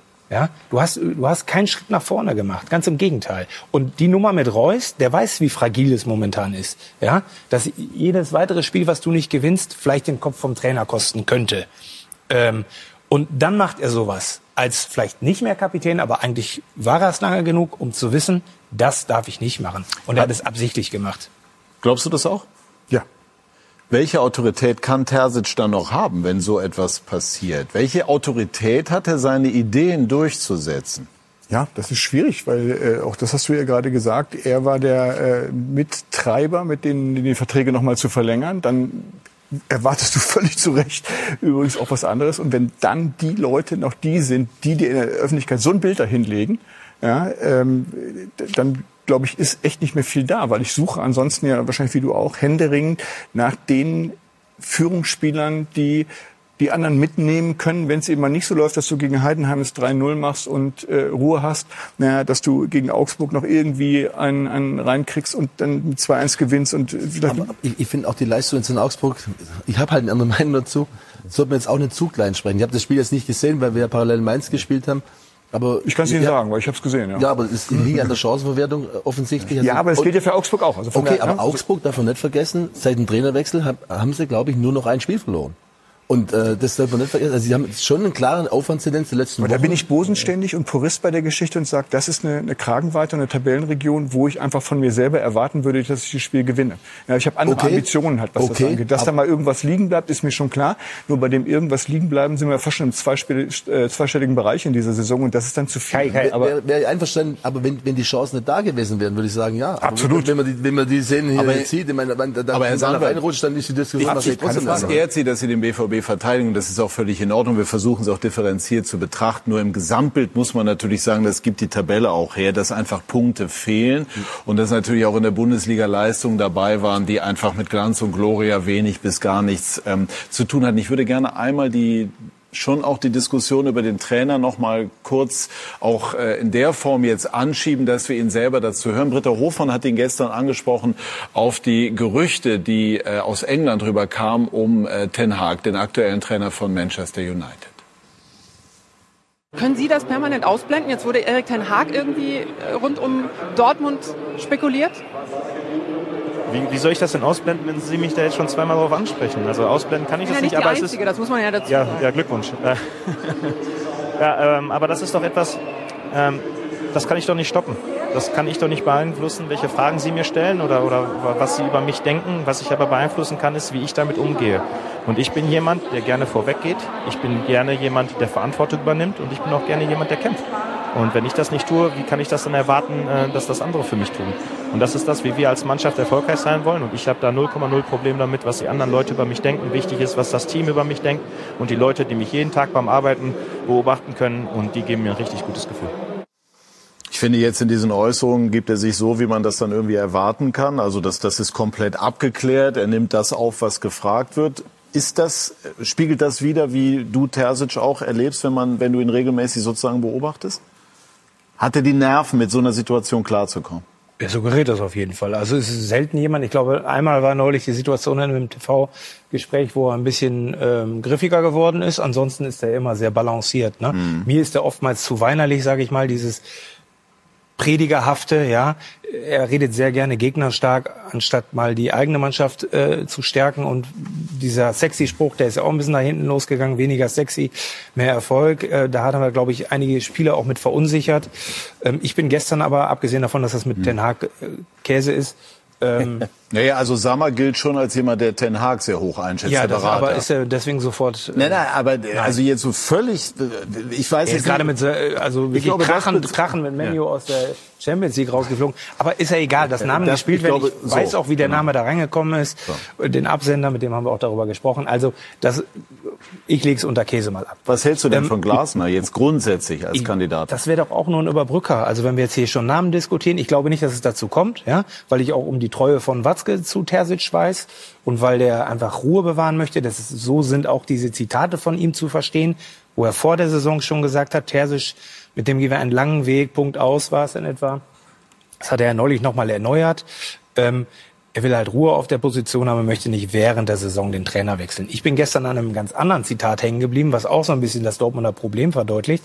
Wir haben schon wieder einen deutlichen Schritt nach vorne gemacht, hat Edin Terzic nach dem Spiel gesagt. Und da muss ich nochmal einflechten. Augsburg hätte natürlich auch am Ende noch ein Tor schießen können und das Spiel gewinnen können. Das war ein Harakiri-Ritt am Ende. Kai, du kannst es bestätigen. Und so ist, ne, so. Und, ähm, Spricht das, der Mut des Trainers. Ja, genau. So. Äh, aber wir haben wieder einen deutlichen Schritt nach vorne gemacht. Nein, du kommst aus der Champions League 1 zu 1 gegen Paris, wo du emotionales, tolles Spiel für deine Zuschauer abgeliefert hast, wo es auch hoch und runter ging, aber da ging es gegen Mbappé und Co. Und dann machst du einen Schritt nicht zur Seite, sondern wieder nach hinten. Aber das ist halt Teil dieser, ich sag mal, meist der, der Illusion ist der Dortmunder, ja. Man hat sich viel zu lange beruhigt mit irgendwelchen Statistiken, die Tabelle 2023, da sind wir ganz oben, wenn wir es übers Jahr auswalzen und so. Ja, aber du hast den Titel nicht gewonnen, du hängst jetzt schon wieder 13 Punkte hinter der Spitze, du bist raus aus dem Pokal. Augen auf. Watzke predigt auf der Mitgliederversammlung von äh, Realismus, wo ich ihn absolut sage ich ja, genauso soll es sein. Aber dann muss man auch realistisch das Bild be beäugen und dann kann Terzic, wenn er ein Spiel gegen Mainz verliert, vielleicht auch eine unschöne Diskussion noch vor Weihnachten haben. Abschließend, Didi, äh, glaubst du, dass Terzic die Kurve bekommt, also auch letztlich auch die Saison zu Ende bringt, oder wird es für ihn äh, ja wackelig? Also ich würde es mir wünschen, dass er es zu Ende macht. Was man bei der ganzen Diskussion natürlich nicht vergessen darf, ist, dass sie die acht, letzten acht, neun Wochen hatten sie vier Spiele in der Champions League gegen absolute Kracher. Das ist richtig. Hatten zweimal die Stuttgarter, hatten Hoffenheim, Ja. hatten die Bayern. Das heißt, die haben alle drei Tage Granaten. Und wenn du dann immer wieder Knüppel auf den Kopf kriegst, dann wird irgendwann sind nicht nur die Beine müde, sondern ist, äh, ist irgendwann der Kopf müde. Und, und unter den Umständen haben sie es gestern wirklich nicht schlecht gemacht. Gestern das Spiel war nicht das Problem. Das Problem waren die Spiele zwei gegen Stuttgart, gegen die Bayern. Ich würde es mir wünschen. Ich glaube, wenn jetzt so eine, so eine Szene wie den Reus, ich würde mir wünschen, dass er da mal dazwischen haut. Ich glaube, dass der Terzic, ohne ihn zu kennen, dass er zu brav ist. Weil das, du musst, wird, das wird nicht ohne Reaktion ja, bleiben. ja, du musst, du musst da mal dazwischenhauen und wenn es er nicht macht, dann sollten ein Watzke und ein Kehl mal hingehen und auch öffentlich da mal dazwischenhauen. Weil wir haben eine Situation jetzt in Dortmund, du schaust den Sabitzer an, Metscher, Benzibaini, keine Leistung. Ganze Vorrunde. Letztes Jahr, sie hatten immer wieder Spieler mit, mit einem Sancho, mit dem Bellingham, mit Bellingham, aber das waren Einzelspieler. Auch ein Bellingham, das war ein Einzelspieler. Die haben sich wunderbar entwickelt. Junge Spieler haben sie für viel Geld verkauft. Alle anderen, die zu Dortmund gekommen sind, sind schlechter geworden. Also die haben schon bald das HSV-Syndrom, dass alle Spieler, die sie, die sie holen, dass sie schlechter werden. Und wenn ich diese Spieler habe, ein Sabitzer, Kapitän für die Österreicher, ein Benzibaini, erfahrener Nationalspieler, ein Chansei, der da ist, ein Metscher, 30 Millionen, wo du denkst, da muss was kommen. Und die glänzen nur durch Nichtleistung. Ja, und da muss ich irgendwann mal hingehen und zu den Jungs sagen, pass mal auf, ihr könnt gutes Geld verdienen bei uns, aber ihr habt auch eine Verantwortung. Und der Verantwortung werden die Spieler im Moment nicht gerecht. Und deswegen äh, glaube ich, tut man dem Trainer im Moment etwas Unrecht, weil er einfach zu oft von den Spielern im Stich gelassen wird. Also ein Punkt noch eben ganz kurz, da hat die, zu 100 Prozent recht. Die haben natürlich eine ganz andere Belastung gehabt, als das Leverkusen hat. Ne? Leverkusen hat, ich kann die Gegner zum Teil nicht aussprechen, gespielt irgendwie ähm, und hat da auch dann den B-Anzug äh, hingeschickt. Ne? Also da hat der Dortmunder natürlich durch diese Gruppe dann andere Herausforderungen. Auch Bayern war früh wieder durch. Die können sich dann da entspannen nach Spieltag drei. Das kann der Dortmunder nicht. Also spannend, spannend auch die Partie am Dienstag live zu sehen bei Sky. Kommentierst du? Ich bin am Mittwoch dran. Am Mittwoch. Oh, Ich bin. Zuschauer am Dienstag. Okay, gut. Und äh, jetzt sprechen wir über ein Thema, das die Gemüter erhitzt. Der äh, beschlossene Einstieg eines Investors. Am vergangenen Montag wurde das von den Clubs der ersten und zweiten Liga beschlossen und sozusagen auf den Weg gebracht. Gleich wollen wir darüber sprechen. Bei Sky 90 die Fußballdebatte.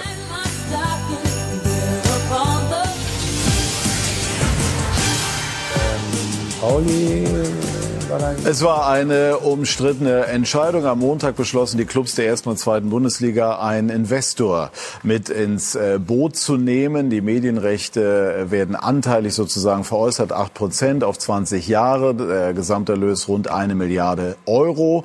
Und ähm, bevor wir darüber sprechen, fasst Jürgen Müller die wesentlichen Fakten dazu zusammen. Montag Frankfurt. Die Vertreter der 36 Clubs treffen sich, um Bahnbrechendes für den deutschen Fußball zu beschließen. Nach einer geheimen Abstimmung ist klar, ein Investor darf bei der DFL einsteigen.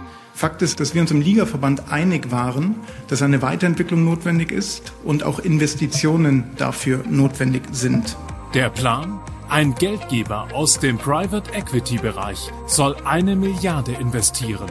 Im Gegenzug muss die Liga 8% aus den Vermarktungserlösen abgeben. Für die nächsten 20 Jahre. Das sollte nur der Anfang und die Aufgabe ist jetzt äh, auch mit den entsprechenden Partnern äh, zu verhandeln und hart zu verhandeln, denn äh, es geht ja um das Geld des deutschen Fußballs. Das frische Geld soll unter anderem für den Antrieb der Auslandsvermarktung verwendet werden.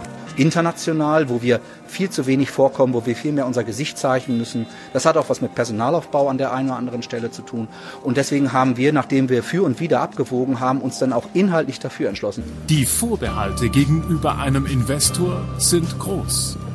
Das Kernproblem sind eben diese Private Equity Firmen. Die haben nämlich im Geschäftsmodell, das ist nur aus unserer Arbeit zu diesen Firmen, einen maximalen Renditedruck auf einer neuen Dimension, eben auch immer eine zentrale Mitbestimmung, was ja auch vor allem die Fans nicht wollen. Es gibt Vorteile dieses Modells, das muss aber sehr klar innerhalb der roten Linien abgesichert sein.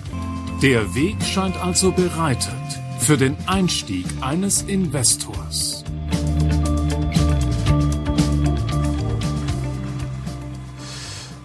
Wir begrüßen jetzt äh, Just Peter, Vorsitzender des Bündnis Meine Kurve, Zusammenschluss verschiedener Fanorganisationen. Er ist uns äh, zugeschaltet. Schönen guten Abend, Herr Peter. Schön, dass Sie sich die Zeit für uns nehmen. Welche Bedenken haben Sie gegen den Entschluss der DFL, einen Investor ins Boot zu nehmen? Das kann man vielleicht in drei Punkten zusammenfassen. Erstmal guten Abend in die Runde. Guten Abend. Ähm, zum einen geht es natürlich um den Zeitdruck, der uns nicht ganz klar ist und äh, der natürlich mitgliederbasierte Entscheidungsprozesse oder die Einbeziehung der Vereinsmitglieder massiv behindert hat. Das andere ist, dass wir bezweifeln, ob man sich wirklich in ein Rattenrennen mit der Premier League begeben sollte oder ob es nicht, wie auch von einigen Vereinen äh, vorgeschlagen, andere finanzielle Modelle geben kann. Und das Dritte ist eigentlich eine aktuelle Sache. Ähm, wir haben gerade im Beitrag gehört, rote Linien sind wichtig, die Eigenschaften und die Herausstellungsmerkmale des deutschen Fußballs sollen betont werden. Die Regel 50 plus 1, die eine der wichtigsten Dinge ist, die wir im deutschen Fußball haben, das wissen wir aus den letzten Tagen, ist in diesem Prozess schon zum Opfer gefallen. Dankeschön. Ich nehme das mal mit in die Runde. Herr Sandwald hat mit Heidenheim für den Einstieg des Investors gestimmt. Warum? Ja, kann ich auch begründen. Also ich muss schon mich ein bisschen wundern über die Aussagen, 50 plus 1 gleich in einen Topf damit reinzupacken und in Frage zu stellen, aber der Reihe nach. Also ich glaube, wir sind uns alle einig und da sehe ich auch keinen Dissens äh, bei irgendeinem Verein, dass es einen großen Investitionsbedarf gibt, dass die Auslandsvermarktung, die Digitalisierung, das muss nach vorne getrieben werden, wenn wir den Anschluss im deutschen Fußball nicht verlieren wollen. Also ich glaube, das steht da außer Frage.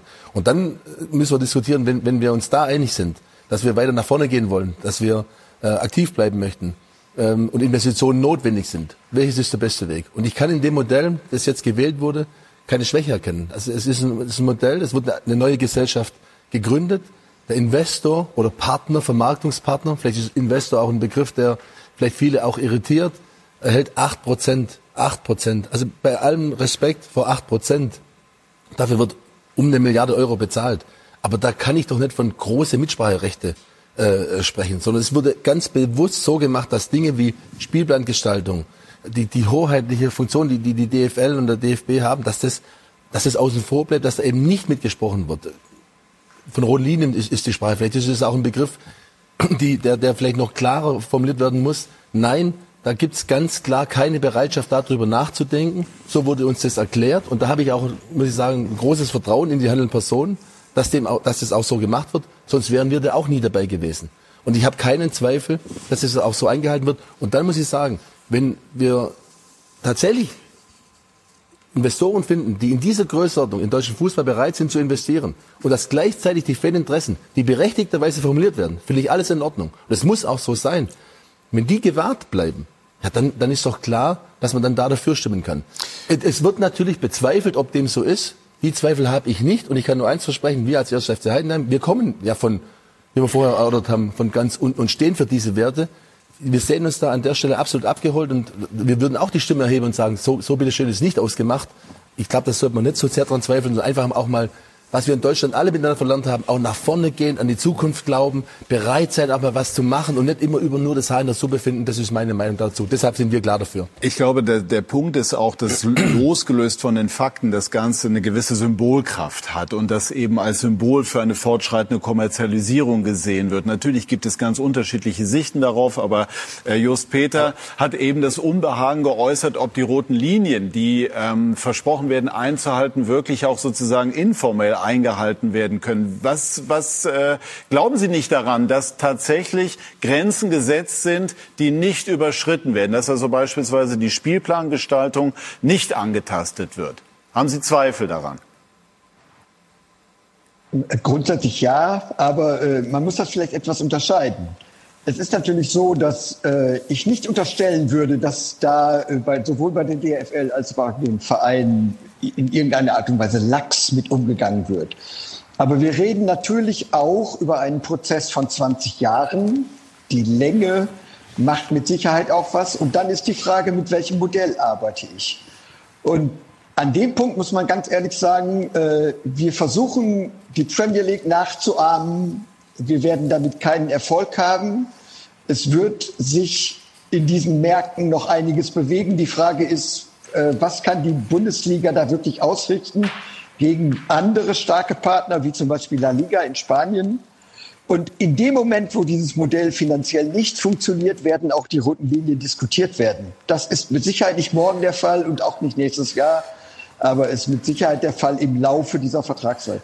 Herr Peter, die andere Seite ist, das hat Herr Sandwald skizziert, dass die äh, Bundesliga ja irgendwo auch in der Verpflichtung ist, äh, mithalten zu wollen, teilweise mithalten zu müssen. Es gibt auch eine öffentliche Erwartung an den Profifußball in Deutschland. Würden Sie denn umgekehrt in Kauf nehmen, dass die Bundesliga international sozusagen zweitrangig würde, wenn dann auf solche Investoren verzichtet würde?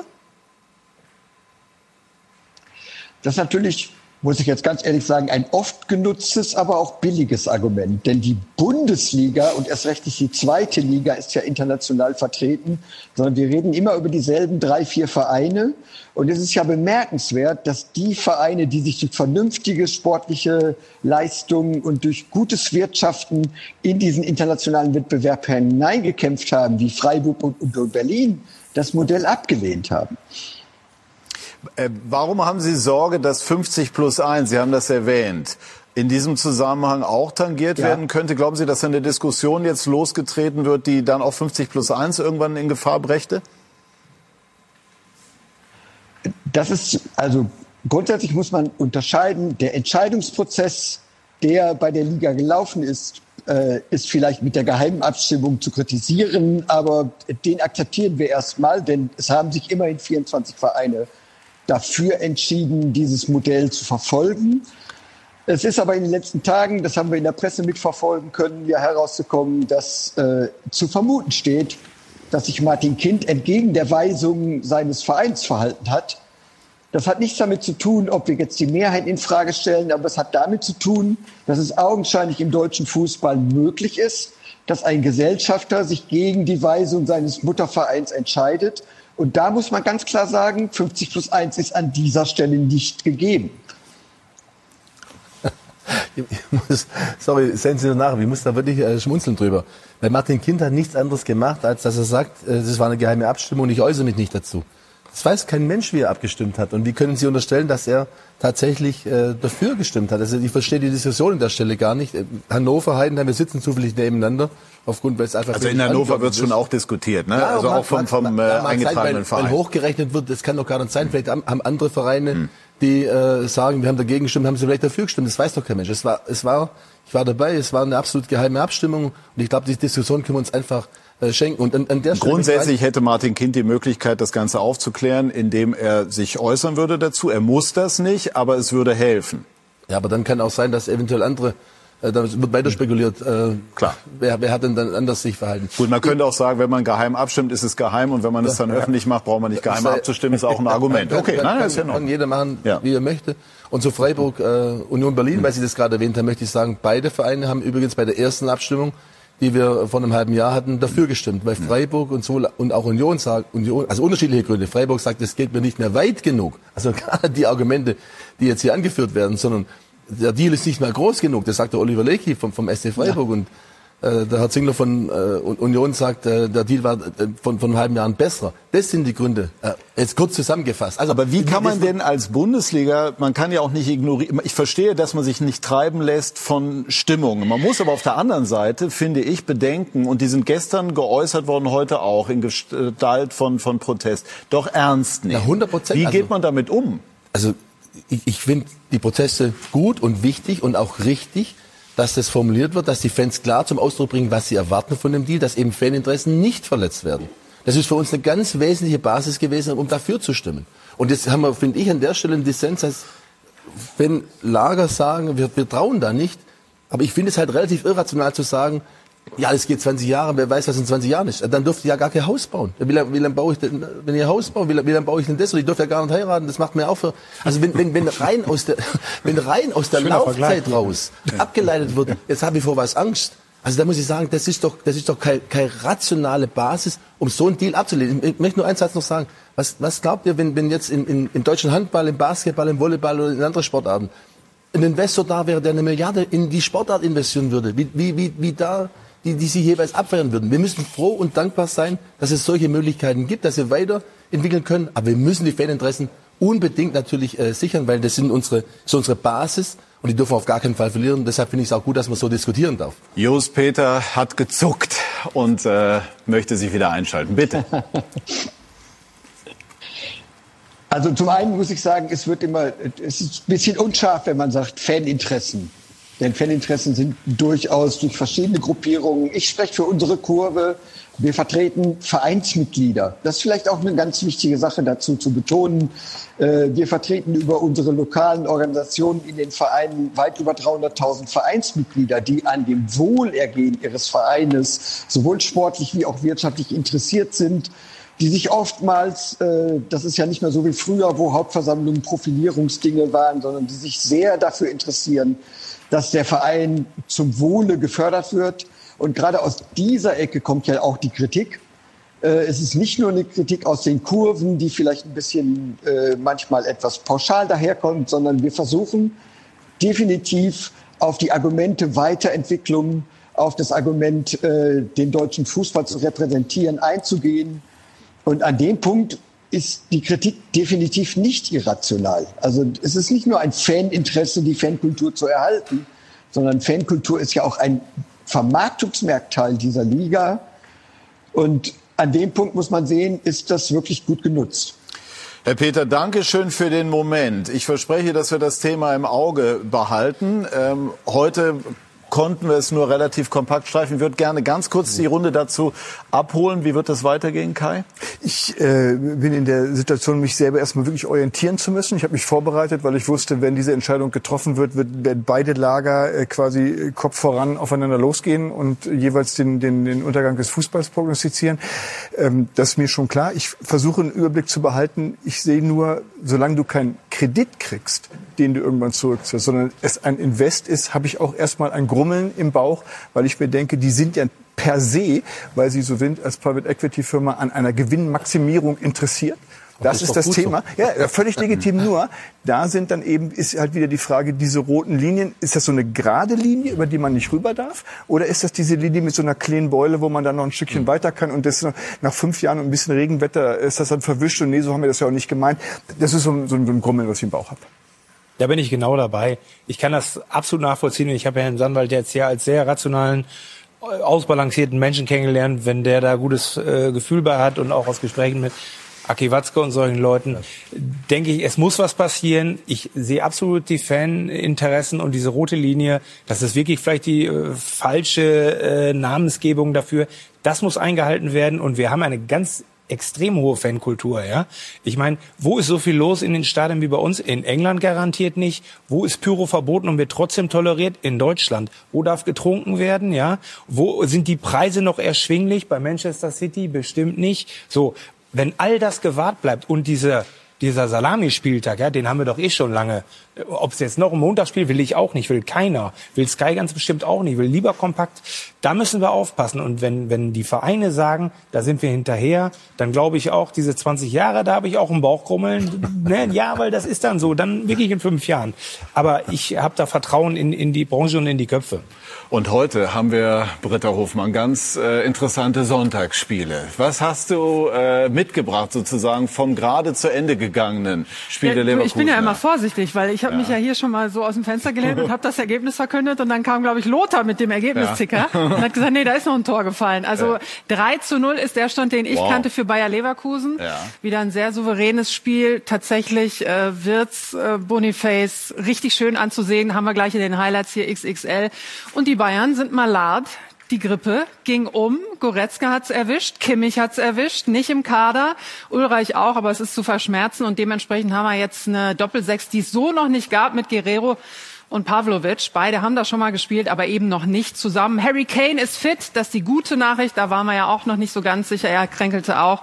Und auf Stuttgarter Seite haben wir die Doppel Spitze. Also da habt ihr wirklich super XXL-Highlights auch nachher. Hönes gegen Onkel und Vater und überhaupt und Gerassi gegen Kane und was weiß ich was alles. Viel Spaß nachher mit Mirko Slomka. Ihnen, liebe Zuschauerinnen und Zuschauer, ganz viel Spaß bei den XXL-Highlights. Vielen Dank für Ihr Interesse. Machen Sie noch einen schönen Abend. Tschüss und auf Wiedersehen.